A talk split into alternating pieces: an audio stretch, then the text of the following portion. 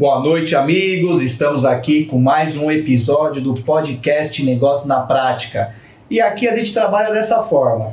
A gente acordou, a gente quis fazer a gravação, a gente vai lá e faz, né, Freirão? Por isso que dá certo. É, né? Por isso que a gente traz aí episódios muito bons para vocês, com conteúdos de real estate, empreendedorismo, política, porque a gente trabalha no êxito. A gente quer, a gente vai lá e grava, então por isso que a gente traz aí sempre convidados de alto nível para o nosso podcast. E dessa vez estamos com uma figura ilustre aqui, César Azevedo, presidente da São Paulo Urbanismo de São Paulo e meu amigo pessoal, que é um grande prazer tê-lo aqui, né? Obrigado por ter aceito o meu convite para a gente ter essa troca, para a gente poder levar informações importantes aí para nossa audiência. E seja bem-vindo, espero que você também curta esse momento, porque aqui a gente sabe que é na prática. Tudo que nós fazemos, tudo que nós vivemos é na prática. Não é? Aqui não tem teólogo, aqui não tem teoria. Aqui a gente aprende e vive na prática. Então, meu amigo, seja bem-vindo. Boa noite, Rafael, Freire, todas e todos que estão nos acompanhando. É um prazer enorme poder estar aqui com vocês. A gente já vem falando de um bate-papo como esse já há alguns meses. Poder conversar e discutir a prática é o que faz a gente criar soluções, pensar em cidade, pensar é, em como crescer e ajudar os outros a crescerem também, né? Porque o desenvolvimento, o crescimento não pode ser só com a gente tem que ser com os outros. É um prazer enorme estar aqui com vocês, estou muito contente de estar aqui. Eu tenho certeza que a gente vai ter um momento de bate-papo bem, bem proveitoso para todos nós. Isso aí, Feirão. Trouxemos o homem, hein? Eu, sem dúvida nenhuma, é um grande prazer poder ter esse convidado aqui na mesa do Negócios na Prática, porque a gente precisa entender um pouquinho mais como funciona, né? Nós vivemos é, isso todos os dias, a logística de como chegar até aqui, o porquê que tem horas que eu, né, do dia que eu demoro uma hora e meia para chegar aqui na Zona Sul, a gente que vem da Zona Norte, e tem horas, tem momentos do dia que eu levo 20 minutos. Então isso tudo é, é relacionado um pouco na prática, é, juntamente com o que a gente vivencia, né, no nosso sangue corre aquele sangue do real estate, né, que é um pouquinho da construção, viabilidade de, de projetos, e a gente vai falar bastante sobre isso hoje. É isso aí. César, antes da gente entrar em assuntos pertinentes à construção, a zoneamento, à mobilidade, a gente queria saber, né? Quem é o César Azevedo sem ser o presida da São Paulo e Urbanismo? Fala um pouquinho de você para a gente começar depois entrar em assuntos aí mais por dentro do teu ramo de atuação, do teu segmento? Bom, César Azevedo é um pai, um filho, um esposo, um amigo, morador da Zona Norte de Santana. Eita, olha aí. É uma parte boa que é de Santana, é bairrista. É, a província, é a província de Santana. Eu brinco que para ir morar em Santana tem que pedir autorização para gente que é mais antigo. Não é qualquer um que vai morar em Santana, né? É, Sou, sou advogado de formação, a, professor universitário, é, trabalho na atividade é, pública desde os meus é, 18 anos, comecei estagiando na Procuradoria-Geral do Estado, desde a época da faculdade, não precisamos falar quanto tempo para não ficar chato. sou praticante de esporte, pratico jiu-jitsu, musculação, sou palmeirense, uma das minhas maiores virtudes é ser palmeirense, é, fissurado em adrenalina, em motovelocidade, Fórmula 1. Gosto de esporte de maneira geral, NFL, NBA. em casa, final de semana, tá aberto o canal de esportes é o tempo inteiro. Lá, né? É o tempo inteiro, qualquer esporte. Se eu vejo duas formiguinhas correndo, eu fico vendo qual que vai chegar primeiro. Eu gosto de uma competição. Esse é o César Azevedo, irmão, é, filho, pai de duas crianças maravilhosas, Catarina e Helena, que são os amores da minha vida. É, e esse é o César, trabalhador por São Paulo. É, é, isso aí, ó. César, vamos lá. O que, que um presidente da São Paulo e Urbanismo faz no dia a dia? Quais são as obrigações dele com o município? Só para nossa audiência conseguir ter esse entendimento, para que a gente possa entrar nos, em assuntos peculiares a essa sua atividade na prefeitura. Rafa, a São Paulo Urbanismo, ela, o que, que é a São Paulo Urbanismo? Ela é a responsável na cidade de São Paulo por projetar e desenhar o desenvolvimento urbano da cidade. Então, ela, ela cuida de todo, ela acompanha todo o crescimento da cidade e ela faz propostas de correções, de legislação, para que consiga organizar o crescimento da cidade. Imagina que a cidade de São Paulo, embora a gente costuma dizer que teve um crescimento é, sem planejamento, na verdade, se você olhar a cidade de São Paulo, quem conhece a cidade de São Paulo, a cidade de São Paulo foi planejada há anos atrás. Tanto é que você tem na cabeça as ruas, as avenidas, corredor norte-sul, marginal, houve um planejamento. Só que, infelizmente, ao decorrer dos anos, não foi respeitado esse planejamento. Então, a São Paulo Urbanismo, ela olha esse crescimento desordenado e tenta fazer propostas, projetos para que esse, esse crescimento, essa bagunça que nós temos duas cidades, elas consigam ser organizadas. Além disso, a São Paulo Urbanismo também é responsável pelos grandes projetos de obras, como a Anhangabaú, Ponte Estaiada. Ah, então, esses empreendimentos grandes, 23 de maio, eu tenho lá na São Paulo Urbanismo, no nosso, na nossa biblioteca, um arquivo que tem o projeto original de todas essas grandes avenidas, viadutos, pontes.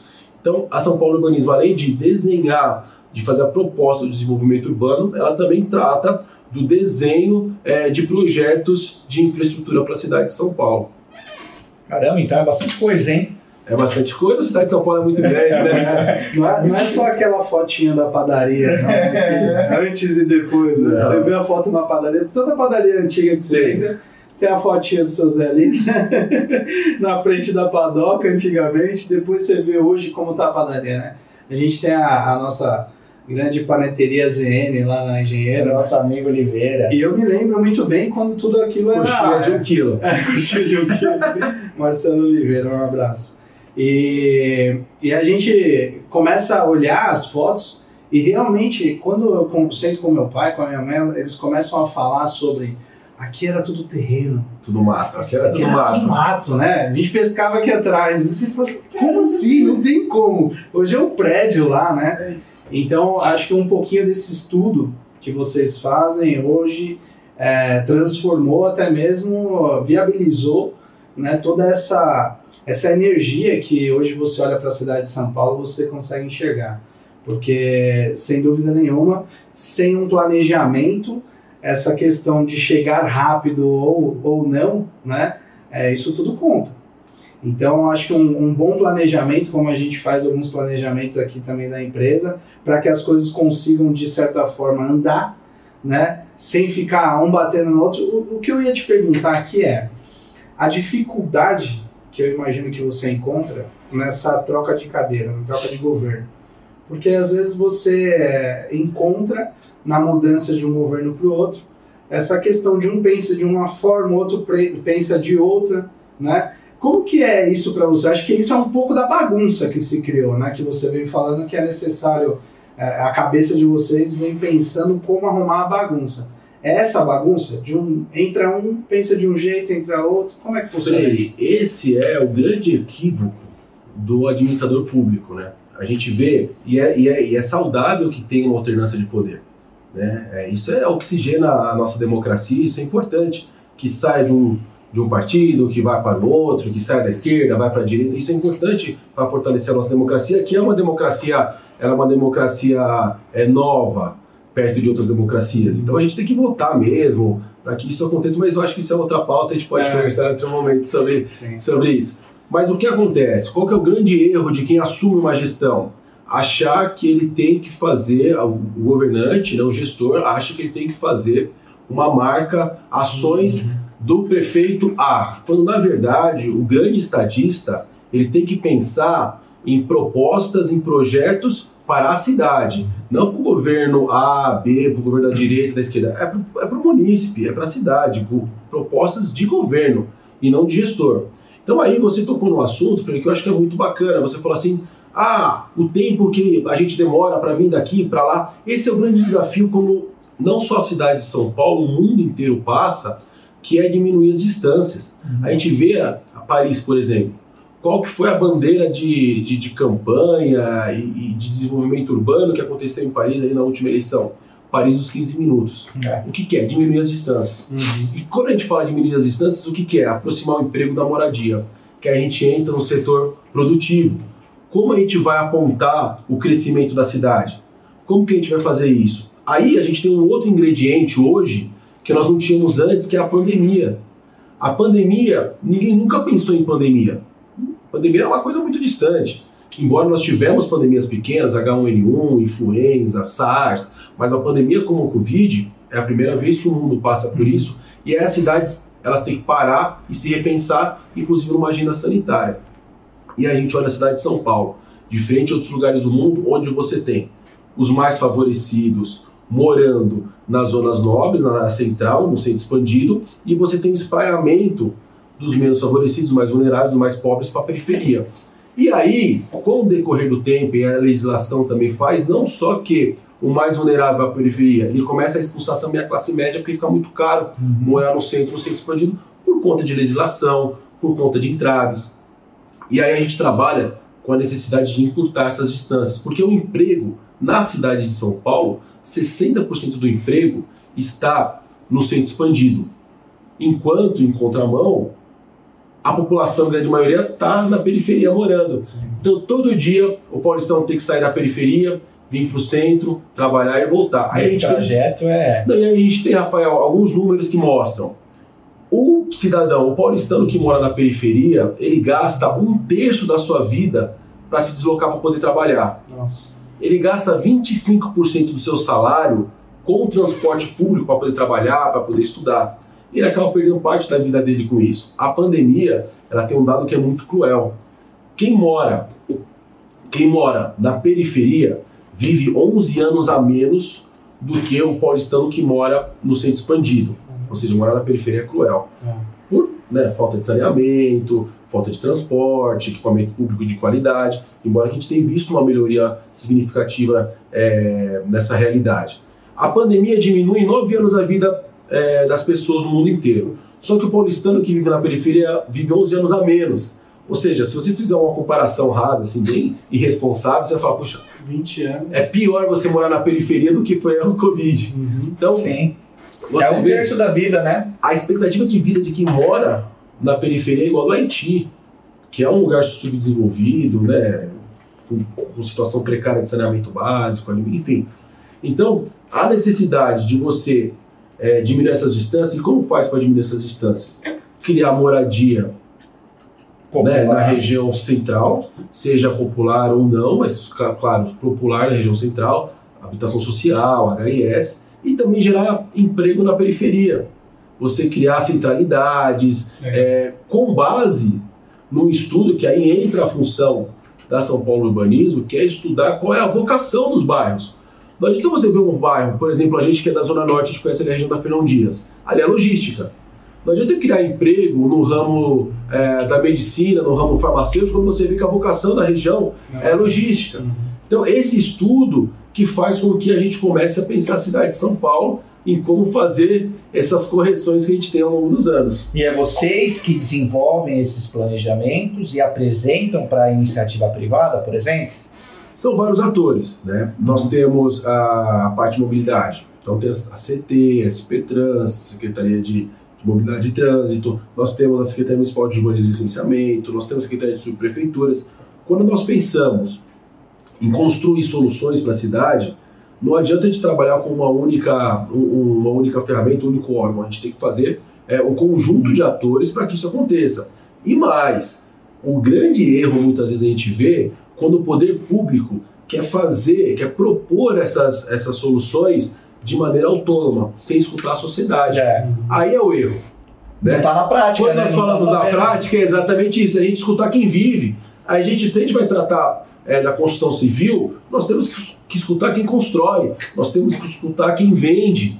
Não adianta a gente apontar é, é, uma tendência quando, na verdade, quem trabalha fala que a tendência é outra. Não adianta eu falar, olha, nessa região nós vamos construir esse tipo de, de empreendimento, quando quem faz, quem conhece a região fala, mas não é isso que a região precisa. precisa. Então, quando você trabalha em política pública, quando você faz essa, é, esse processo de escuta, esse processo de construção de soluções, é uma, é, é, é uma ação entre o poder público, seja a prefeitura, o governo do estado ou o governo federal, e a sociedade civil. Tem que caminhar de mão dada. Não adianta só a sociedade civil achar que consegue resolver os problemas ou só o poder público é, achar que consegue fazer essas soluções acontecerem. Se não houver uma, um trabalho conjunto de braços dados, gente, isso não vai acontecer nunca. Isso nós estamos falando do desenvolvimento urbano. Mas você coloca também soluções na área da saúde, segurança pública. É. é um grande assunto em pauta, que é a atribuição do governo do Estado. Mas se você não tiver um trabalho conjunto, governo municipal, governo federal, sociedade civil e o governo do estado, a gente não consegue uma solução para a segurança pública. Então, você propor política pública é você conseguir articular todos esses atores em prol de um único objetivo. Esse, esse é o grande esse segredo, é o desafio, desafio que você propor. Cabeça, né? e, e, tem regiões distintas, né? Por exemplo, se você pegar é, a região da Sé, do, do, do centro antigo, por exemplo, Ali é um outro tipo de criminalidade, ali é outro tipo de ação, por exemplo, que a região de Pirituba, que é a região do Jaraguá. Então são estratégias diferentes. Né? Então vocês têm que estar, tá, é, vocês têm que estar tá muito bem alinhados também com os subprefeitos, com os vereadores das regiões. Rafa, eu durante o ano de 2017 até meados de 2018 eu fui chefe de gabinete da Secretaria de Subprefeituras. E é muito maluco quando você está numa atribuição como essa que você vê como é, é, grande e diferente a cidade de São Paulo. Eu recebi o subprefeito de Pinheiros, que tratava de problemas da região, que você via a complexidade. De repente saiu o subprefeito de Pinheiros, entrava o subprefeito de Perus. Nossa. Perus tem barragem, tem tribo indígena. De repente chegava o subprefeito de Boimirim. Você fala, meu, peraí, dá uma bugada na cabeça, sabe? Tela azul, dá aquela, aquele barulhinho, você fala, é muito grande. Então, se você não escutar quem está vivendo, quem está participando dos problemas locais, a gente não consegue propor solução. Por isso que existe a subprefeitura. Por isso que a, a, distribuição da cidade de subprefeitura, você descentralizar os serviços é muito importante. Porque não adianta, nós aqui, embora eu trabalhe com a cidade de São Paulo, mas eu vivo no centro, na Zona Norte. Você não sabe o que está acontecendo em Boimirim, Parelheiro, Cidade de Tiradentes. A cidade de São Paulo é muito ampla. Tem muito desafio, tem muito problema, a complexidade é muito grande. Então, se você não fizer esse trabalho de escuta, seja com o subprefeito, os vereadores são os representantes locais, isso é muito importante. A gente ter vereadores representativos, a população saber quem está votando e cobrar também daquele que foi votado para que possa ser interlocutor entre o poder público e a sociedade civil, se a gente não fizer esse trabalho é, em conjunto, a gente não vai conseguir avançar. E os problemas só vão piorando. E a gente vê na cidade de São Paulo. A gente falou aqui agora há pouco de projetos de governo. O, a reforma do HBAU é um exemplo disso, Frei. Pensa só, a, o desenho da reforma do HBAU aconteceu no governo do prefeito Gilberto Kassab, a licitação aconteceu durante o governo do prefeito Haddad. Haddad. E a execução da obra foi durante o prefeito Bruno Covas. Ou seja, foi um projeto de, de uma cidade. É. Entende? Começou três, quatro gestões e foi passando. É isso que a cidade de São Paulo precisa. E ele estava naquela, ele tava naquela propaganda que foi Maluf que fez, né? Vai, Gabão. Porque Aí todo mundo pega uma beirinha né, do sucesso. Todo mundo fala alguma coisa. Eu acho que um pouco dessa questão de, de mudar a cadeira, né? E ele querer deixar essa marca registrada, que é um pouco do que você falou, ele vem de uma cultura antiga do governo, né? Porque antes tinha essa questão, por exemplo, do Maluf. Ele deixava muito claro o que ele fez, né? E, e foi o Maluf que fez, foi o Maluf que a propaganda dele era assim. Então acho que. Quem fez é quem termina, né? Tá assim. Então, mas aí, eu vou, eu quem vou falar. terminou é igual falar uma coisa aqui. Você atendeu o cara, mas quem assim pagando é. Eu, eu trabalhava com. Comecei né, minha carreira na prefeitura e até antes e também muito com o prefeito falecido Bruno Covas, que foi meu líder minha inspiração, e ele falava uma coisa, que era o seguinte, existem políticos com P minúsculo, que pensa que pensam na próxima eleição, existem os políticos com P maiúsculo que pensam na próxima geração. É essa que faz a diferença. O, o político, né, o gestor está preocupado com a eleição daqui quatro anos, dois anos, enfim, ou está preocupado com o que, que vai deixar para a próxima geração? Então, é, qual é o legado que a gente vai deixar na cidade de São Paulo? Esse é o desafio. E aí entra todo o processo de revisão de legislação, Nossa, é. plano diretor, lei de zoneamento, código de obras, é, operações urbanas, projetos de intervenção urbana. E aí você começa a discorrer de como consertar essa bagunça que é viver numa grande metrópole. E isso não é uma singularidade da cidade de São Paulo. Você vai para Nova York, para Manhattan, é caótico. Você não passa por um, um dia se você não vê alguém tapando um buraco, é, um andando É. nos prédios. Você vai para outras grandes metrópoles, é a mesma. Cidade do México, Tóquio. São, são cidades caóticas pela quantidade de pessoas.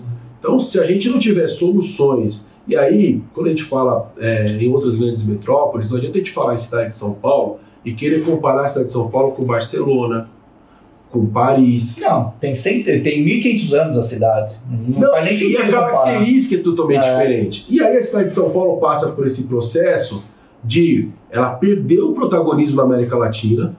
Você pode ver que de uns anos para cá fala-se muito ah, ah, no Chile, fala-se muito em Argentina, Buenos Aires é Aires. fantástico. Eles, eles, eles não têm grana, só que a cidade, E aí é. São Paulo vai ficando para trás. Se nós não corrigirmos, e é esse o grande desafio hoje que a gente está tentando enfrentar.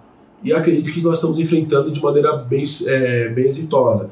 Se a gente não conseguir, não conseguir fazer esse enfrentamento para colocar a cidade de São Paulo como é, a locomotiva e no protagonismo que ela tem na América Latina, porque o mundo está esperando isso. Veja, a gente no final do ano passado, lá no São Paulo Urbanismo, nós fizemos um concurso em parceria com a Rede Global de Cidades C40, um concurso de é, onde é, em parceria, né? a a C- só só para fazer aqui um, um breve considerando para contextualizar, essa Rede Global de Cidades C40 foi responsável pela requalificação do centro de Paris. E pela primeira vez a cidade de São Paulo passa por esse processo de concurso para requalificação do seu centro. Então nós elegemos ali alguns pontos no centro de São Paulo e escritórios do Brasil e de fora participaram desse concurso, patrocinado pela, pe- pe- por, por essa rede global, global C40, onde tivemos outras 10 cidades no mundo. São Paulo foi a única na América Latina. Por que, que eu estou falando isso? Porque o mundo está de olho na cidade de São Paulo. Uhum. Todo mundo espera, né? O que nós fazemos aqui pauta a América Latina. Então tinha lá Washington, desculpa, tinha Boston, tinha Milão, eh, tinha algumas cidades asiáticas, eh, outras cidades europeias. Na América Latina, só a cidade de São Paulo. Pela primeira vez o Brasil participa desse concurso. E a cidade que mais cresce, né? É isso. São 12 milhões de habitantes. A gente é maior que muito país. Gente, cara. É muita gente. Eu acho, César, que o grande desafio da cidade de São Paulo é a locomoção e o desenvolvimento é, urbano de uma forma sustentável para a cidade. Vamos lá, você citou Nova York, Manhattan, vamos pegar Manhattan. Eu sou apaixonado por aquela cidade, você também já foi várias vezes, eu também. Gosto bastante. Se nós pegarmos aí a grande massa que trabalha na ilha de Manhattan, vem do Queens, vem do Bronx, né? vem do vem ali de alguns bairros adjacentes a Manhattan. E eles demoram 15, 17 minutos. Hoje você vai ali do, do, do Central Park de metrô até o final do Bronx, você leva 13 minutos, 14 minutos de metrô. Então você tem uma mobilidade acessível para esses trabalhadores que não moram nesses grandes centros de trabalho. Então vamos colocar São Paulo. Hoje uma pessoa que mora, por exemplo, na um bairro da Zona Leste, vamos colocar é, cidade Dutra, Sapopemba. Sapopemba, É o maior adensamento. maior densamento. Uma pessoa, um trabalhador que mora em Sapopemba e ele trabalha na Paulista, quanto tempo esse trabalhador ele leva de lá para cá? É muito tempo. Agora vamos entrar para a seara da construção. Na ilha de Manhattan, por exemplo, você constrói 121 vezes, dependendo ali do quadrilátero. Na cidade de São Paulo, você constrói no máximo seis vezes pagando ortoga e você precisa ter alguns incentivos, como por exemplo HIS, HMP e fachada ativa. Como uma cidade que quer crescer vai crescer dessa forma? Eu sei que não depende de você, mas há de concordar. É muito difícil. Então é um desafio muito grande, porque é uma cidade nova, São Paulo tem 435 anos, né? Um pouquinho mais, ó. 456 só. 456. 456 anos. Ou seja, tá aí, entendeu? Então ela cresceu, né, desordenada. E agora para arrumar a casinha vai se tornando mais difícil. É o grande desafio aí, né, de todos os órgãos públicos da cidade. É, há de concordar, uma cidade que quer crescer, uma cidade que, que quer ser vista como a menina dos olhos da América Latina novamente, precisa disso. Ou eu estou errado? Precisa urgente repensar é, o seu planejamento urbano. Por isso que eu disse que nós temos uma entidade, um órgão dentro da Prefeitura de São Paulo que faz esse, esse trabalho de pensar a cidade de São Paulo, para que você aponte o crescimento da cidade de São Paulo, nós temos uma legislação, assim como é o processo legal de qualquer lugar do mundo. Como funciona a cidade de São Paulo? Nós temos, é, no Brasil, nós temos o Estatuto das Cidades, e nesse Estatuto das Cidades fala que cada município tem que ter o seu plano diretor. Então nós temos na cidade de São Paulo o plano diretor, e do plano diretor você tem leis complementares que tratam, o plano diretor traz, o plano diretor traz o conceito do crescimento da cidade, infraestrutura, construção civil, emprego, enfim. E do plano diretor você tem, você tem aí as leis complementares que tratam das matérias específicas. A lei de zoneamento, por exemplo. Lei de zoneamento, é, operações urbanas, por exemplo, a Faria Lima. Como se deu o desenvolvimento da Faria Lima? Se você olhar a Faria Lima há 30 anos atrás, há 25 anos atrás, ah. não era nada. Foi criada uma operação urbana. O que é uma operação urbana? O nome é até bonito, né? Operação urbana. É uma lei que delimita um perímetro, né, um território, e dentro desse território você estipula é um potencial construtivo diferente para esse território, você traz parâmetros da construção civil é, diferenciados, com incentivos, e dentro desse lugar, para que é, a construção civil possa, o setor produtivo possa construir com esses, é, esses parâmetros é, maiores do que a cidade, de maneira geral, extrapolando os limites da cidade, é leiloado um título, que a gente chama de CEPAC. Então, aí com a arrecadação desses, desses leilões, desses títulos, você gera um recurso no fundo para para a prefeitura investir ah, naquele, dentro, daquele período das, na, na, das obras elencadas na lei. É a Avenida Juscelino Kubitschek, são ciclopassarelas, é, o metrô tem a ver? O metrô é com o Estado, mas é mas corredor de ônibus, é, urbanização de favelas. Então você criou uma modelagem econômica para que isso acontecesse com base no plano diretor. O plano diretor atual da cidade de São Paulo começa a sua vigência em 2014 e ele vai até 2029. Nós passamos agora pelo processo de revisão do plano diretor. É o momento da gente começar a pensar, peraí, a forma que a legislação atual é, vigente ela está favorecendo ou ela está dificultando o crescimento da cidade? Olha aí, construtores, incorporadores, arquitetos, engenheiros, hein? Uma aula aqui, ó. Ela está é, ajudando ou ela está dificultando a vida do paulistano? Peraí, a gente escuta falar muito e os assuntos mais polêmicos são quantidade de vaga de garagem por unidade residencial, que eu particularmente eu defendo que deveria ter aí um, um pensamento diferente sobre esse ponto. É, eles restringem a vaga de garagem, só que não dá mobilidade urbana. Aí fica complicado. Rafael, a, a legislação atual, ela restringe a vaga de garagem na unidade residencial. Mas se você for parar para ver, a restrição tinha que estar na unidade não residencial. Sim. Qualquer lugar do mundo que você viaja, que você vai conhecer, você não tem lugar para estacionar, você não tem edifício de garagem. Aqui a gente restringe na, nas casas e nos comércios, não, a gente na verdade acaba incentivando, porque quando você vai construir na cidade, qual é a contrapartida que a gente exige? Alargamento do viário para o carro passar, construção de ponte para o carro passar. Quando você vai é, é, liberar um alvará para a construção de um shopping, a gente estipula uma quantidade mínima de vagas de garagem que os próprios shoppings hoje falam, peraí gente, vocês estão exigindo muita vaga de garagem, eu não preciso de tanto, o pessoal vem de aplicativo para cá, o pessoal não usa mais carro quase. Então, a gente precisava de repente mudar essa cultura de, é, em vez de restringir vaga de garagem é, no, nas unidades residenciais, começar a trabalhar nas unidades comerciais. Porque aí o cara não vai sair de carro para estar para. Você quer ter o carro? Você pode ter o carro. É. E você tem que ter um lugar para guardar seu carro. Você quer ter o carro para viajar no final de semana. Não faz sentido, né? Aí você não consegue chegar no carro no serviço, é. não consegue chegar no carro no centro. Porque aí você for no transporte público. Nós temos uma realidade é, nas franjas da cidade que é, é uma carência ainda no transporte público de qualidade. O metrô está chegando, corredores de ônibus estão chegando, mas quando você vem para o centro expandido, o transporte público funciona no centro expandido. Funciona. Nós temos metrô, nós temos ônibus, nós temos bolsões para aplicativo, nós temos é, pontos de táxi. Então, se você trabalhar numa loja que, se você tem um carro na sua casa, para usar no final de semana, para viajar, mas para você trabalhar, você tem que, principalmente nesse lugar, nós temos é, é, corredores de patinete, tem ciclofaixa, então, no centro expandido, que tiver ter a restrição no não residencial, não no comercial. Então, é uma, seria uma mudança de cultura radical que ia, a gente, quando, toda vez que eu falo isso, desde quando eu estava defendendo aí a revisão do plano diretor, era uma polêmica lascada. Eu falava isso na universidade, caía a universidade, era uma loucura. Mas se a gente mudasse a forma de pensar do ponto de vista de é, restrição em vaga de garagem, seria um grande avanço.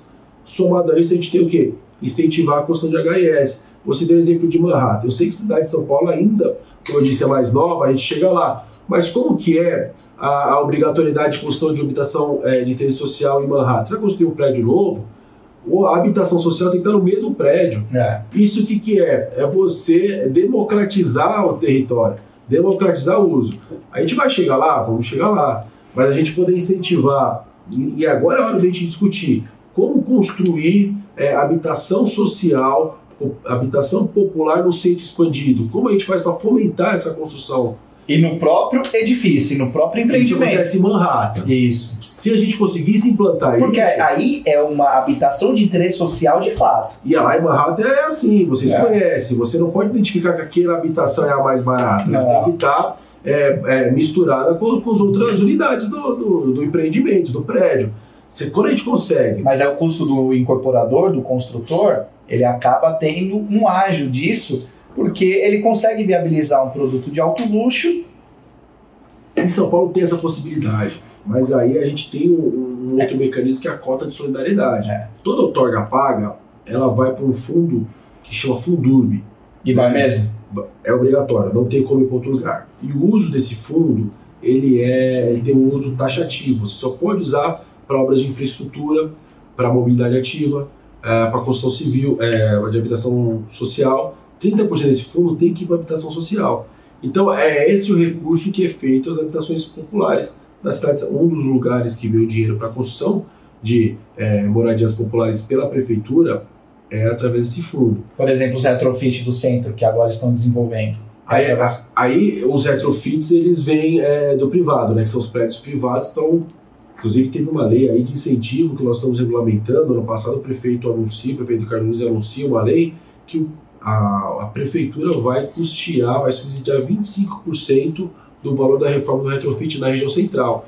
Porque uma das grandes, é, dos grandes desafios da cidade de São Paulo e também da gestão do, do prefeito Ricardo Nunes é a requalificação do centro Pô, de São Paulo. Isso é um problema vamos ad eterno, né? Vamos, vamos chegar, chegar aí. Vamos, vamos terminar de falar aqui é, da, da, do plano diretor, de, desse processo de revisão do plano diretor, por que, que é importante a participação é, da sociedade civil nesse processo de, de, de, discussão revisional do plano diretor.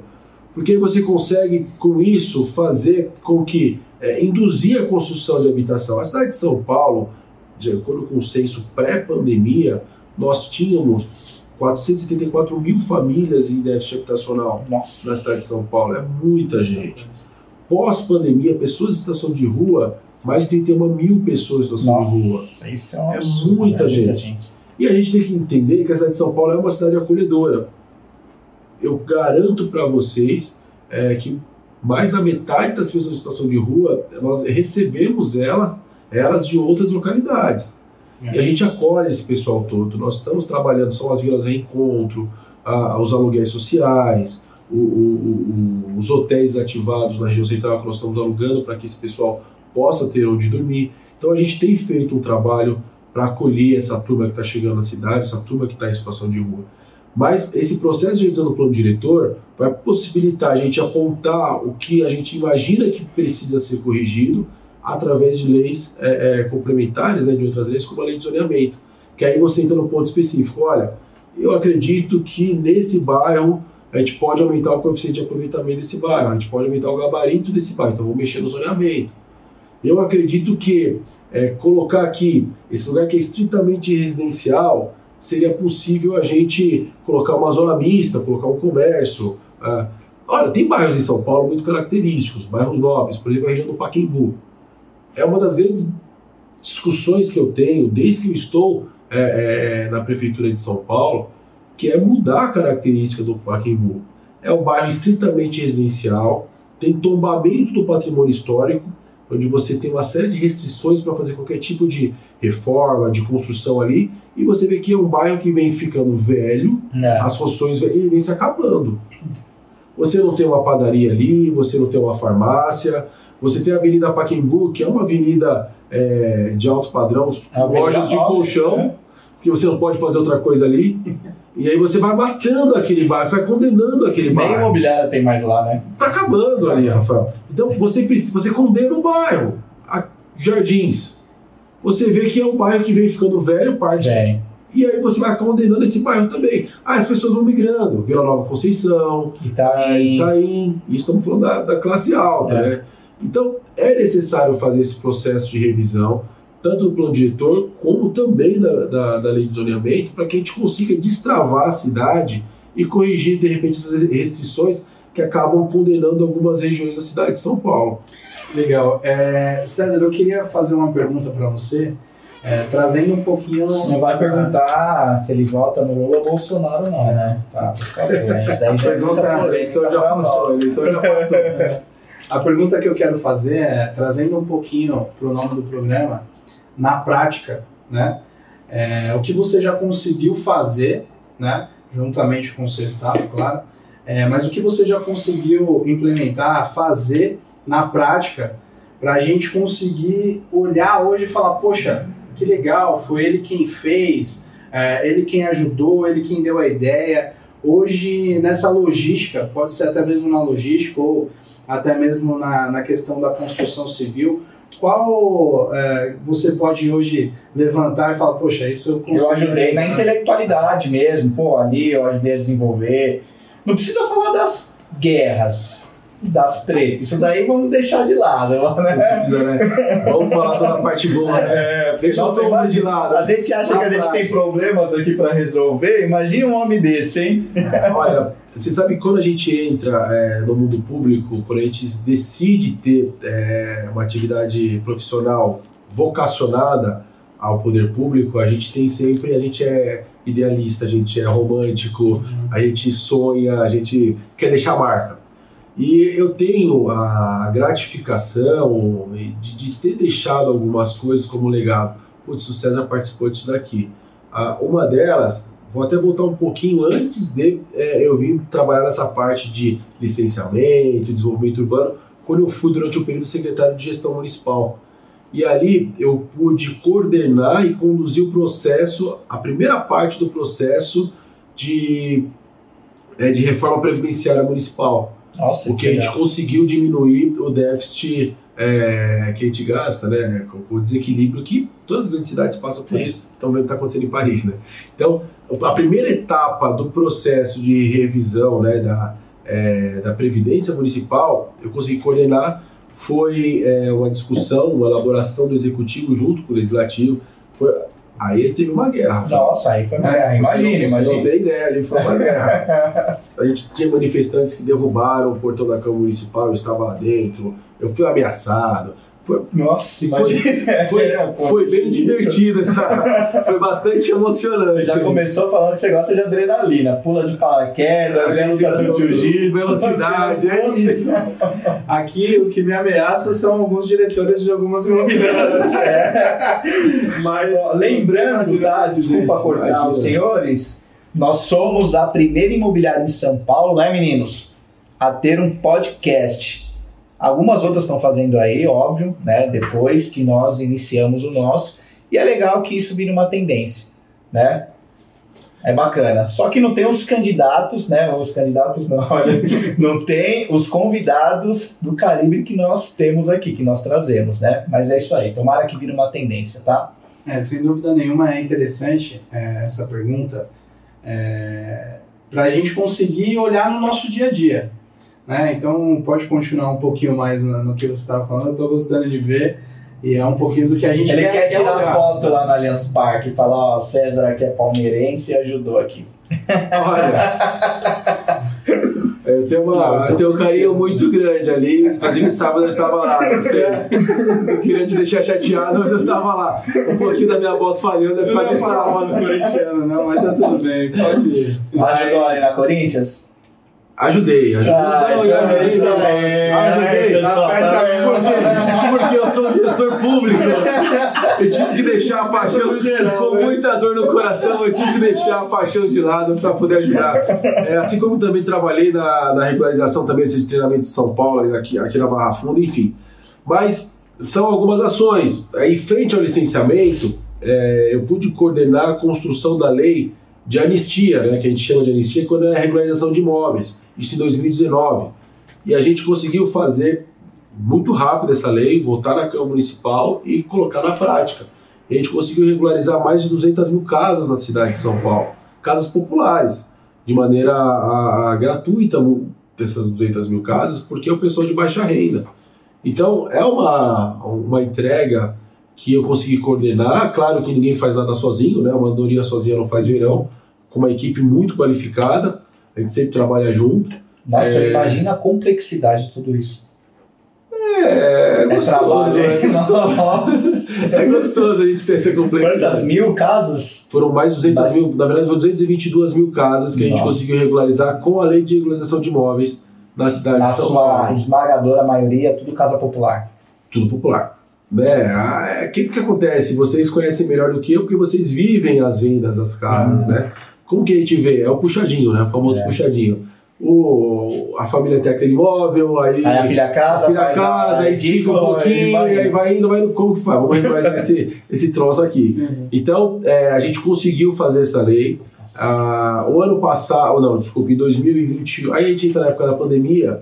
Na época da pandemia foi um- uma bandeira que eu levantei, é, até mesmo é, escutando o pessoal do setor produtivo, nós conseguimos colocar junto ao governo do estado, na época o governador era o João Dória, o prefeito era o Bruno Covas, e a gente participava daqueles comitês de crise, e aí através é, da- do nosso trabalho a gente conseguiu colocar a construção civil como um serviço essencial que não poderia parar Sim. durante a pandemia, e isso foi muito importante para a cidade de São Paulo, porque a gente conseguiu manter a cidade rodando por conta da construção civil. Isso foi muito importante, uma bandeira que eu tenho muito orgulho de carregar, de ter defendido isso durante aquelas reuniões de crise. É, quando vocês passam ah, nos lugares mais de bares, mais boêmios da cidade, que vocês veem aquele, a- aqueles parklets é, na, na sarjeta, não na calçada, na sarjeta, Aham. que a gente chama de ruas SP, foi uma criação nossa Inclusive o meu lá tem, né? O Vila Exatamente. lá no Merci. que foi uma exatamente que foi uma criação nossa durante a pandemia, analisando o que estava acontecendo nas outras cidades. Então foi criado é, Isso foi fantástico. pelo nosso time lá, que hoje nós estamos na Superbolim, mas estávamos na secretaria naquele momento. Você citou aqui, Rafael, o retrofit, a lei de retrofit na cidade de São Paulo, aprovada em 2021, sancionada pelo prefeito, foi criada com o nosso trabalho. Ou seja, são vários trabalhos que a gente conseguiu ajudar Legal. é, leilão de CEPAC, para venda de CEPAC, na, é, na região da Águas Espraiadas, está parada há mais de 12 anos. Nossa. Nós conseguimos avançar com esse assunto é, e fazer esse leilão acontecer. Foi arreca- arrecadado mais de meio bilhão de reais para que a gente conseguisse, para que a gente consiga usar esse investimento em habitação popular. É, nós tivemos a aprovação da operação urbana Água Branca, que estava parada também desde 2012 na Câmara Nossa. Municipal. A gente conseguiu fazer um trabalho junto com os vereadores. Eu tenho, eu eu defendo muito o trabalho do executivo e também é uma bandeira do prefeito Ricardo Nunes. Trabalhar o executivo com o legislativo, esse trabalho, essa parceria tem dado muitos frutos e, e aí eu consigo colocar isso aí no meu na- no meu histórico aí, no meu LinkedIn, no meu LinkedIn eu consigo apontar aí que eu tenho aí participado desses projetos aí, coordenado esses projetos tantos outros projetos que eu acabei participando também. Que legal. Fez Olha aí, Fred, você né? fala que você trabalha, olha aí, ó. Vem cá. aprova 40, 50 propostas aí por mês, ó o homem. Aí se me colocar para aprovar uma dessas propostas vai dar problema. Não- aí não vai dar. Mas foi muito interessante ouvir isso, porque a anistia, sem dúvida nenhuma, ajudou muito a gente, principalmente a unidade de Santana. É, essa anistia a gente viu que vários proprietários que estavam ali com o seu imóvel irregular, né, porque realmente precisou fazer ali o puxadinho e tal, conseguiu de certa forma regularizar e vender. É. Porque você consegue financiamento. Exato. financiamento. E ele conseguiu sair de lá da onde ele estava, né? E conseguir fazer uma migração para outros bairros e assim vai. Que é assim que funciona, né? É assim que funciona é, o jogo. É. E aquele que morava de aluguel comprou o imóvel dele porque, então, para nós funciona muito isso. E Não, isso é desenvolvimento urbano, porque o cara resolveu a situação do imóvel dele. Ele deu um up, foi para um imóvel maior. Esse imóvel foi vendido para uma outra pessoa que morava de aluguel e que comprou sua casa daquele imóvel. É isso. É Ou seja, é uma cadeia muito grande que se gera, né? Sabe onde eu queria entrar? Um pouco mais nessa questão dos estúdios. Né?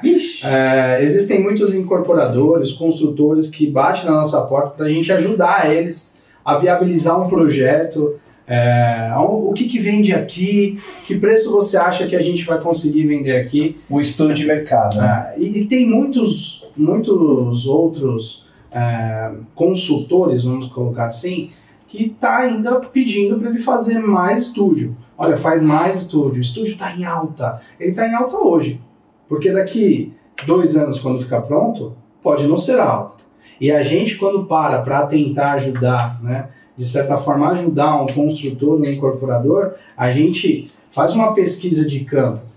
É, legal, está sendo construído, tá, na verdade está sendo lançado né, um monte de apartamentos pequenos, estúdios, mas será que se não vender 100% dentro de um ano, não vai ficar ali uma, um estoque muito, né, um estoque muito grande, parado?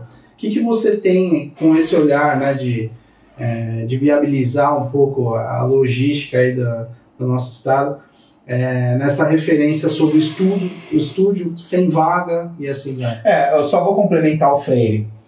O estúdio, eu acho que foi uma válvula de escape para os incorporadores poderem construir mais área vendável. É isso. Só que eu acredito, juntamente com o Freire, que daqui um ano, dois anos, quando a grande maioria for entregue, vai ter uma super oferta e como vai se dar isso?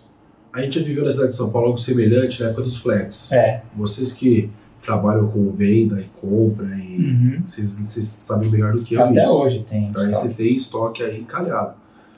Qual é o problema do, do, do estúdio? Vocês falaram muito bem. Para que o incorporador, para que o construtor possa construir a unidade maior, ele precisa construir a menor. Que aí foi uma distorção que aconteceu da legislação atual. Quando é criada a legislação, que, que o legislador fala? Olha, você quer construir prédio grande, apartamento, unidade grande, você tem que construir a, a menor, a pequena. O construtor, a, a, o setor produtivo, quando olha, mas o legislador estava dizendo que essa unidade pequena era para classe é, média baixa. O setor produtivo fala: peraí, mas tem aqui um filé no mercado que eu posso construir para o filho da classe média alta. Aí ele cria o estúdio. Porque na região nobre era construir apartamentos é, mais populares, por isso que eram as unidades menores, um quarto, é, um, um, banheiro, é, até uma vaga, que era para você ter é, unidades pequenas incentivando a venda de apartamentos mais baratos. Só que o mercado cria-se um novo, um novo business aí e aí aparece um estúdio. Modelo de negócio. É o um modelo de Só que aí quando você olha, Freire, o, os dados do licenciamento, você vê que nos últimos 15 anos, os estúdios, nos últimos, desculpa, 13 anos, os estúdios na cidade de São Paulo crescem 500% o licenciamento de estúdio. Em contrapartida, apartamento até 75 metros quadrados diminui 50%. Então o que vocês acabaram de dizer é o que está acontecendo, o que vai acontecer. É, é, a tempestade chegando. Você vai ter um estoque uhum. desse produto é, é, encalhado. Então por isso é necessário fazer uma revisão. Eu, eu, eu escuto muitas vezes. E teve uma revisão recentemente, né? Está tendo agora. Entendi. Da revisão do plano diretor está acontecendo agora. Que essa é importante. Por isso que eu falo que é importante fazer essa revisão do plano diretor. Eu tive uma discussão uma vez um grande jornal de circulação, com quem escreveu, o vereador à que escreveu, é, é, a, a, que foi relator do plano diretor, a gente teve um debate, é oposição ao governo atual, e aí ele falava, olha, eu errei porque não tinha que ter revisão nenhuma. Eu falei, mas está errado pensar dessa maneira. A cidade de São Paulo é tão dinâmica, ela é tão é, pulsante que o processo revisional tem que ser constante. Você tem que fazer um monitoramento daquilo que está acontecendo e, de maneira é, é, constante, você fazer é, ajustes nisso. Para você não ter essas, essas diferenças que acabam acontecendo, essas distorções que acabam acontecendo, que são os estúdios. E o duro que o pessoal acaba investindo no estúdio, só que você tem aí agora é, N projetos aprovados de estúdio que vão ter que ser lançados. É. Porque quem é, é, apresentou esse projeto investiu, desenvolveu, percorreu um caminho que não vai deixar para trás. Captou, vai ter que lançar é, esse negócio. negócio. Então, é, imagina que a gente vai ver um, um problema aí de estoque de estúdio, que se a gente não trabalhar nessa revisão que está acontecendo agora do plano diretor, essa distorção vai só piorar. E você vai injetar na cidade. É. Aí depois, para voltar novamente a ter um planejamento estratégico, fica um pouco mais difícil, porque você tem uma vacância alta desse produto. É um planejamento estratégico de uma empresa. Veja o São Paulo uma empresa, então constantemente você tem que fazer revisões. Igual aqui, a gente tem um business plan, né? a gente faz um planejamento estratégico do ano, mas geralmente a cada trimestre a gente revisa para ver se a gente está na rota certa, Aí, Rafael, eu vou falar, fazer uma crítica ao processo de legislação, não só da cidade de São Paulo, mas do Brasil de maneira geral. É. O legislador aqui, ao invés de ele criar incentivos para fomentar aquilo que ele quer construir, no caso que a gente está falando aqui, que é a habitação social, ele acaba criando uh, uh, proibições é, no, na contramão daquilo que ele quer. Em vez de ele incentivar o que ele quer, ele acaba proibindo o que ele não quer. E essas proibições, toda vez que você ingessa muito, qualquer, seja, qualquer máquina que seja, você acaba gerando distorções. E você acaba bagunçando. Você vê cidades ah, tá, tem muito gafanhoto, coloca cobra. Aí, ah, tem muita cobra. É. O, o, sistema ele tem que se ajustar de maneira é, natural, é, orgânica. Tem que ser um meio termo, né? Você não acha que é porque existe o jeitinho brasileiro? Porque às vezes você dá um incentivo e mostra, olha, tem que ir aqui mas por deixar uma brecha, exemplo, né? A questão do estúdio. Eu imagino que o incentivo seria você construir um prédio de altíssimo ou alto e dentro dele algumas unidades como estúdio para um pessoal um pouco é, da baixa renda ou de uma média poder também instalar. Né? É o que acontece, por exemplo, em Manhattan. É, é o que era a intenção. Só que aí tem o jeitinho brasileiro claro. de tipo, ah, me permitiu fazer então um prédio todo de estúdio. Então eu vou fazer por quê? Tenho mais unidades, metro quadrado aqui é bacana, eu consigo aplicar um metro quadrado maior do que construir um apartamento de 250 metros. A minha exposição é menor. E eu vendo mais, ganho mais dinheiro, quer dizer, é o jeitinho brasileiro. E às vezes se você não proíbe, realmente, é, é um pouco do que é a minha visão, né? Lógico que eu estou um pouco longe de, mas é isso, entender. Mas é uma faca de dois gumes, mas né? É Porque isso. o brasileiro sempre arruma um álibi. Se você não proíbe essa pessoa de fazer isso, tinha que ser assim. Você quer construir um prédio? Olha eu dando ideia. Quer construir um prédio? Legal. Então 50% do seu prédio tem que ser apartamentos até X metragem a partir disso você só pode construir uma metragem maior, o dobro. Então, aí, nossa, mas aí a gente aí vai entrar na senhora da, pra, da aprovação. Então, aí você vai gerar, aí, aí, você vai gerar mais estúdio. É. Quando você falar que, que esse é o problema, que é, a gente acaba escrevendo muito, criando muito a proibição. Olha, é. você quer construir? Ok. Você tem contrapartida entregar uma habitação popular. Perfeito. Apartamento até 200 mil reais, uhum. que é a faixa 1 hoje, né? HS faixa 1, é isso. É, né? faixa 2. Faixa 2, desculpa. É isso. Ah, quando você começa a falar, ó, tem que ser até tantos metros, você gerou o estúdio. Tá. Foi assim que foi criado o estúdio na é. cidade de São Paulo. Tá. Então você fala, ó, vai ter que ser HS, você tem que entregar um HS, seja nesse empreendimento ou outro. Aí, é, aí você tem que mudar a forma de pensar. Quanto menos você escrever, é melhor. É. Você acaba escrevendo muito, você acaba dando. Aí hoje tem um processo acaba né? no álibi, né? Você pode fazer uma, uma loja embaixo né? Que é a fachada ativa, é, que é super importante nos bairros. Para você te permite trazer vida para os bairros. Né? É. Você trazer vida para os bairros. A fachada ativa é fundamental. Né? Isso é, é moderno e isso salva os bairros. É feio, mas salva os bairros. Mas, Rafael, é menos feio do que você ver aqueles bairros com aquele aquela porrada de condomínios que é só muro. É. Você cria Bom de estraga presídios, é. entendeu? Mas É. Você que traz mais vida, né? Por exemplo, você pega a Leôncio ali de fora a fora, né? Você já vê esses projetos novos, tudo com fachada ativa, né? Salão de beleza, é, clínica Padaria, odontológica, café. Café. Essas Oxo deitou e rolou, né? Com essas fachadas ativas. É o que mais se Olha que engraçado. Qualquer Nós- portinha É portinha e acabou. Nós estamos fechando um terreno em Campinas, né? E hoje chegou um laudo de um, de um construtor amigo nosso que fez lá um levantamento do que ele poderia, é, fez um projeto ali, né, do que ele poderia construir e tal. E lá tá o inverso. Lá, se você construir uma fachada ativa, né, Você perde. você não pode, é, você baixa a sua limitação né, de, de construção residencial. Lá está o inverso. Quer dizer, é, nós temos um dos proprietários né, que está aceitando a permuta, ele falou, olha, legal, eu aceito uma condição. Se eu tiver uma loja aqui embaixo, se vocês construírem um prédio aqui sem problema nenhum, aceito é, estúdio, mas eu quero a minha loja lojinha. embaixo, eu gosto de comercial. Eu gosto de, de, de administrar imóveis comerciais. É isso que eu mais tenho na minha carteira. Legal, vamos fazer. E com o pensamento São Paulo, né? O incorporador falou: não, deixa, tá fácil, vamos lá. E aí chegou o laudo lá pra gente, né? Chegou o projetinho dizendo que se esse construtor fizer uma. A fachada ativa diminui o potencial construtivo. Mas por quê? Porque a região, provavelmente, é uma região extremamente comercial. Tem muito comércio e eles querem levar mais moradia. Ah, é, então, Engraçado. a gente tem que estudar o caso, né? É, Com certeza aí é, o- é- é o contrário. ó. Já É. tem muito comércio aqui, a gente tem que aumentar a é residência. residência. Mas quando a gente É consegue, igual o centro, né? quando a gente consegue democratizar com habitação social, com comércio, com habitação é, classe média, quando a gente consegue fazer isso, aí é, o- aí é o mundo perfeito. Você pode ter certeza. E a- o, o interesse social é engraçado, né? Eu tenho uma tese que eu acho que eu acho que vocês vão concordar comigo. Eu acho que deveria ter um pouco mais de unidades HMP, que é a habitação de moradia popular.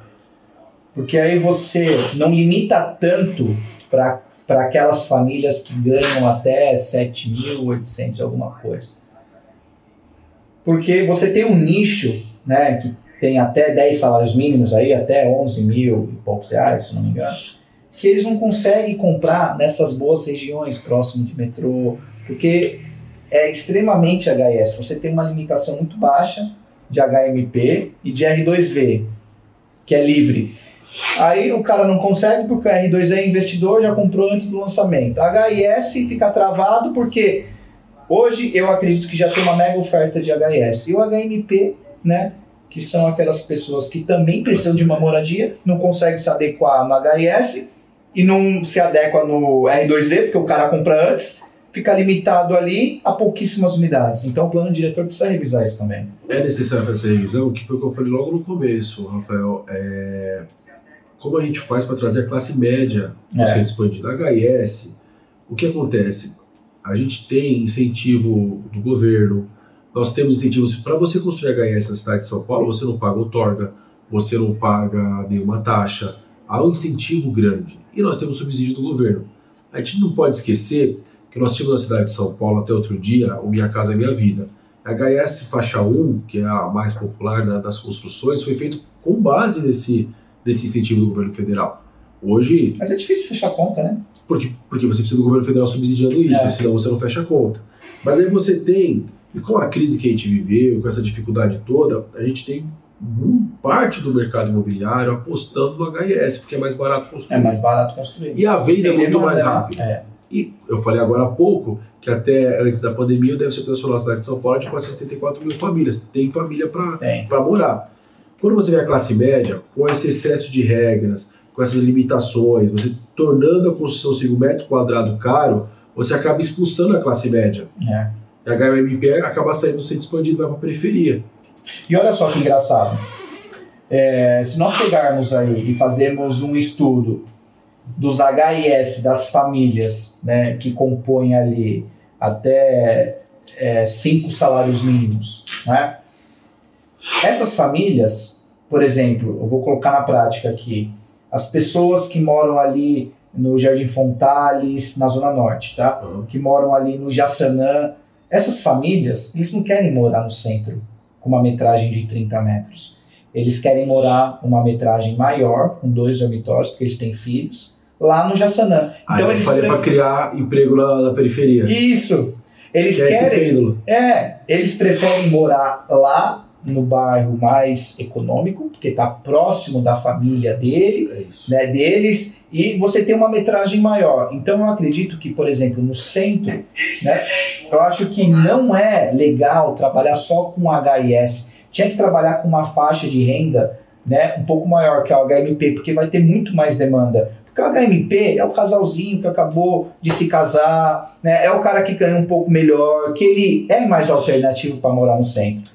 Agora, o H2, o HIS raiz, os caras querem metragem, os caras têm um filho, eles não vão morar num apartamento de um dormitório, eles preferem morar nos bairros, numa metragem maior, né? Porque ele não liga para a localização. Então, por isso que eu acredito que se vocês estudarem essa, é, essa parte do HMP, uma faixa um pouco maior, né? Dentro do centro, dentro dessas regiões um pouco mais nobres, a gente vai conseguir ainda mais né, baixar esse déficit habitacional, porque fica só limitado no HS. O desafio é esse, Rafael, é você conseguir é, produzir moradia classe baixa e classe média, HS, HMP, na região central, no centro expandido, e ao mesmo tempo para aquele paulistano que quer morar na periferia, seja o motivo que for, porque o cara gosta do bairro dele. É. Ele gosta do, da vizinhança, ele tem os amigos, ele tem a família, ele conhece o barbeiro, ele conhece o farmacêutico, ele conhece o padeiro,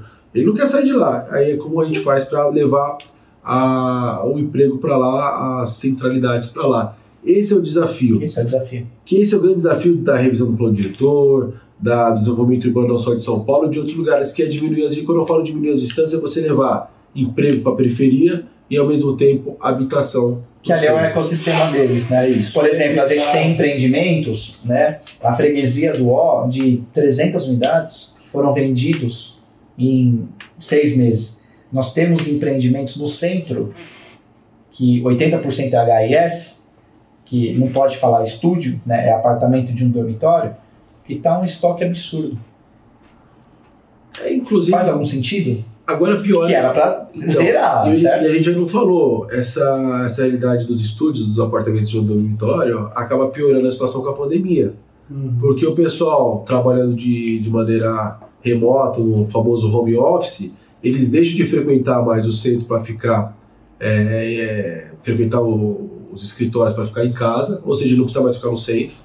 E mesmo assim, o cara que tem condição de trabalhar home office, ele vai ficar num apartamento de 25, 30 metros quadrados, o cara não aguenta. Não aguenta. Então ele acaba indo procurar unidades maiores, ele acaba voltando para o seu bairro de origem. E aí você ainda, é, ainda tem um, um agravamento da, da, da situação do, do, das pequenas unidades, dos microapartamentos. É, o que mais foi construído é, quando ele cair nessa realidade, o que mais foi construído foi o estúdio de novo. É ele vai falar, pô, eu vim para cá para comprar um apartamento novo, mas não tem apartamento novo de dois dormitórios como eu morava antes. É ou eu compro dois estúdios, faço a unificação aqui, ou...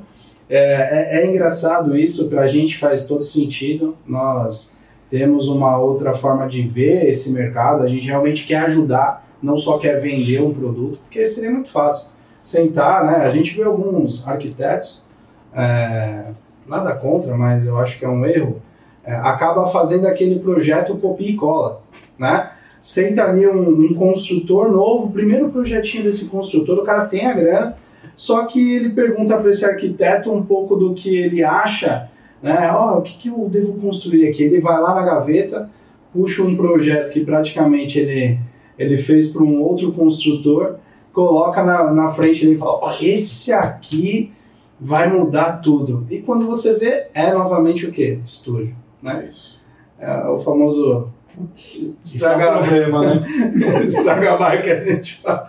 Mas é, o que então é, é, um pouco daquilo. Hoje estão se fechando as fábricas, dentro até mesmo é, um pouco mais é, para dentro do bairro, para se criar mais apartamento.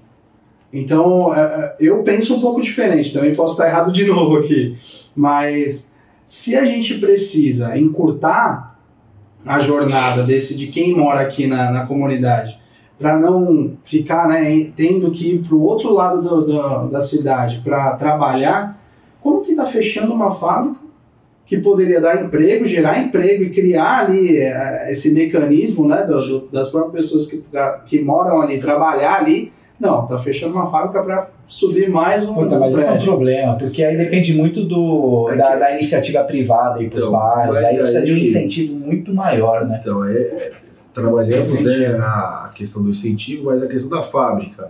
A fábrica está deixando de. está perdendo as fábricas, não é por, porque está. É, elas estão sendo fechadas para construir prédio. Não. É porque está parando as atividades os imóveis estão ficando ociosos e a gente precisa dar um destino para aqueles imóveis. Uhum. Né? Mas não seria construir outro comercial? O incentivo não seria, é, da forma que você falou, levar o comercial de novo lá? É para isso que a gente tem que ah. corrigir essas distorções, que é criar emprego onde tem pessoas morando. Exato. Você vê a, a, região que eu falei aqui nessa Popemba, é um bairro é, super adensado e ele praticamente 100% residencial não tendo atividade comercial Nossa, nele. Ah. É um dos lugares mais é, residenciais que tem na cidade de São Paulo. Tem que abrir um, uma farmacinha, uma Oxo lá, um salão de cabeleireiro. É, para começar a gerar emprego é, Essa correção é necessária. Né, Por isso que é importante a gente participar desse processo de revisão do plano é. diretor, da lei de zoneamento. E aí, ideias como essa são discutidas em audiências públicas, é, em debates. Aí é importante trazer essa, essa ideia para que a gente possa construir e resolver essas distorções. Acho que eu vou participar no próximo debate. Tem. Vamos, vamos fazer outras discussões aqui. É. Pessoal, então foi um bate-papo muito legal, foi uma troca muito bacana. Eu aprendi muito. Você também, né, Frei? Eu creio que a nossa audiência também. Já vamos precisar terminar, né? Temos que terminar, porque tem que liberar homem com duas, duas filhas, uma esposa, e já é quase 9 horas da noite. Então, a agenda dele amanhã começa às 6 horas da manhã. E ele vai ter que treinar hoje, treina amanhã antes de trabalhar, então a gente precisa liberar o cara. Sérgio, obrigado por ter aceito nosso convite, ter participado desse nosso podcast. A gente aprendeu muito, nossa audiência também. E aqui a casa é sua. Tá? Vamos preparar mais um episódio aí com você mais para frente, para a gente tratar especialmente da construção civil na cidade de São Paulo. Eu acho que a nossa audiência, a grande maioria é corretor de imóveis, é arquiteto, engenheiro, desse ecossistema nosso. Então vamos focar mais nisso, eu acho que a gente tem muito assunto ainda para trocar e para ensinar ou para orientar essa galera aí. Foi muito bom. Eu também quero agradecer César Azevedo, é, Presida da São Paulo Urbanismo, hein? Passeio com, com o cachorro lá na frente da escodelar. o dog francês. É, e é, realmente é um prazer para nós aqui ter a sua, a sua presença. Espero que tenhamos outros, né? Porque ficou muita pergunta. Nossa, não, é muita, muita Eu estava vendo na live aqui, acabei entrando, tem um monte de pergunta, né? Se der para salvar a live lá, tem um monte de responde, pergunta. A gente responde. Para a gente poder responder. E é isso. Foi um prazer enorme. Estamos aqui. Rafael Freire, prazer é meu, honrado demais de poder participar essa noite de conversa aqui com vocês. Quem está nos acompanhando aí, as amigas, amigos. Dizer que eu estou sempre à disposição de poder vir aqui conversar outras vezes. É muito gratificante a gente poder ter esse bate-papo de alto nível e saber que as pessoas, a sociedade civil, estão interessadas em discutir a cidade. É, não basta a gente só criticar, a gente tem que participar desse processo de discussão. Então, estou sempre à disposição, seja aqui, seja um café na padaria, é na porta da Escodelar, é, pode contar comigo sempre, estou à disposição mais uma vez, muito obrigado, boa noite a todas e todos. É um almoço, uma coxinha de um quilo lá para a Paneteria Zona Norte, prepara aí, comer. Oliveira. Quero ver quem consegue comer. Fiquem com Deus, um grande beijo e na próxima semana teremos mais um episódio do podcast na prática, mas iremos falar só amanhã. Um convidado sensacional. Uma boa noite e até semana que vem.